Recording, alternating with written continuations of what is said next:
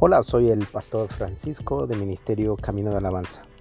Y hoy quiero compartir contigo un pasaje que me ha llamado mucho la atención y espero que sea de tu ayuda. Josué capítulo 1 del versículo 7 al 9. Fue la comisión que Dios le encargó a Josué después que Moisés murió. Hay diversas formas de meditación. Algunas de ellas tienen las raíces antiguas en religiones orientales, donde se nos enseña de que la mente debe estar vacía para ver con claridad. Y la palabra del Señor dice en 1 de Timoteo 4:15 de que nosotros debemos reflexionar sobre estas cosas. ¿Cuáles cosas? Las cosas que están escritas en la palabra de Dios debemos dedicarnos de lleno a ellas, a estas cosas, para que todos podamos ver claramente nuestro progreso diario. La meditación Dios la recomienda a cada uno de nosotros y requiere que nosotros podamos meditar bíblicamente, es decir, reflexionar en los asuntos que son provechosos como por ejemplo las cualidades que Dios tiene, las obras de su creación, y o, reflexionar en lo que Dios quiere que yo haga. El salmista decía, me acuerdo de los días antiguos, en todas tus obras yo medito y reflexiono en la obra de tus manos. El Salmo 143, versículo 5. Y también decía, seguía diciendo David, cuando estoy en mi cama, me acuerdo de ti, medito en ti durante la vigilia de la noche.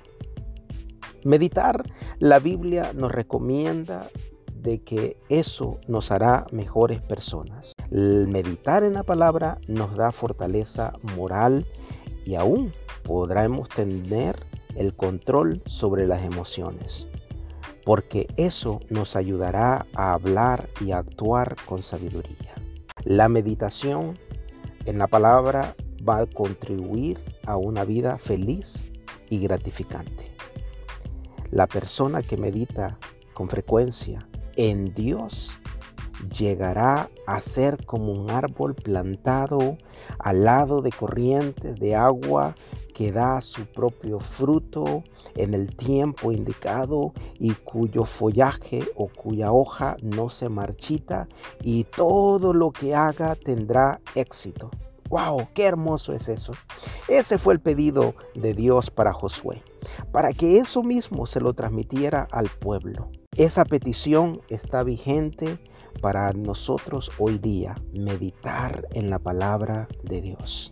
Y hay un, un, esfuerzo que tenemos que hacer y una valentía que podamos, tenemos que tomar en cuenta. Todo lo que emprendamos o hagamos requiere esfuerzo y valentía. Esto quiere decir que las personas que hacen cualquier actividad eh, con un empeño, que siempre están buscando medio de que sus acciones se puedan cumplir, que sus objetivos se puedan cumplir, esa persona, si se esfuerza y es valiente, va a cumplir lo que se ha propuesto.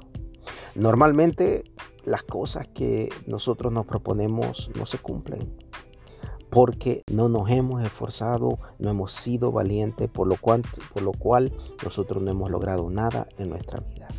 Las personas que se esfuerzan en la vida logran llegar lejos, logran alcanzar todas aquellas metas que se propusieron sin miedo a fracasar y siempre con ese mismo deseo de seguir adelante. Es algo triste ver que en este tiempo el desgano, el desánimo, el no querer lograr una meta en la vida y aún nosotros como creyentes no nos esforzamos en buscar más a Dios, mucho menos meditar en la palabra. Tampoco someternos a, la voluntad de que Dios quiere. No te desvíes en tu caminar. Ese fue otro consejo que Dios le dio a Josué. En ningún momento de nuestro caminar en este año eh, podemos desenfocarnos del plan que Dios tiene. Sigamos los consejos y meditemos en lo que está escrito y seremos personas con éxito. Bienaventurado, dice el salmista en, en Salmos capítulo 1, versículo del 1 al 3. Bienaventurado el hombre que no anda en consejo de los impíos, ni se detiene en el camino de los pecadores, ni se sienta en la silla de los escarnecedores, sino que en la ley del Señor está su deleite y en su ley medita de día y de noche. Entonces vendrá la recompensa. Serás como un árbol plantado firmemente junto a corrientes de agua, que da su fruto a su tiempo y su hoja no se marchita y todo lo que hace prospera. Para terminar, Dios ha prometido estar contigo. Si tú has decidido caminar, ser valiente, esforzarte, ser obediente, sin desviarte a lo que Dios ha prometido, yo te aseguro que su presencia irá contigo donde quiera que tú vayas. El versículo 9 dice, ¿no te lo he ordenado yo? Sé fuerte y valiente, no temas ni te acobardes, porque el Señor tu Dios estará contigo donde quiera que vayas.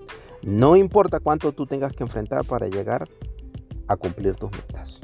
Dios quiere usarte y su mayor interés no es lo que tú eres capaz de hacer, ni tus capacidades, ni tu sabiduría, sino ¿Qué tan cercano está tu corazón a Él?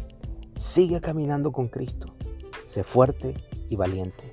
No temas ni desmayes, porque Dios ha prometido estar contigo en lo que resta de este año 2020. Dios te bendiga.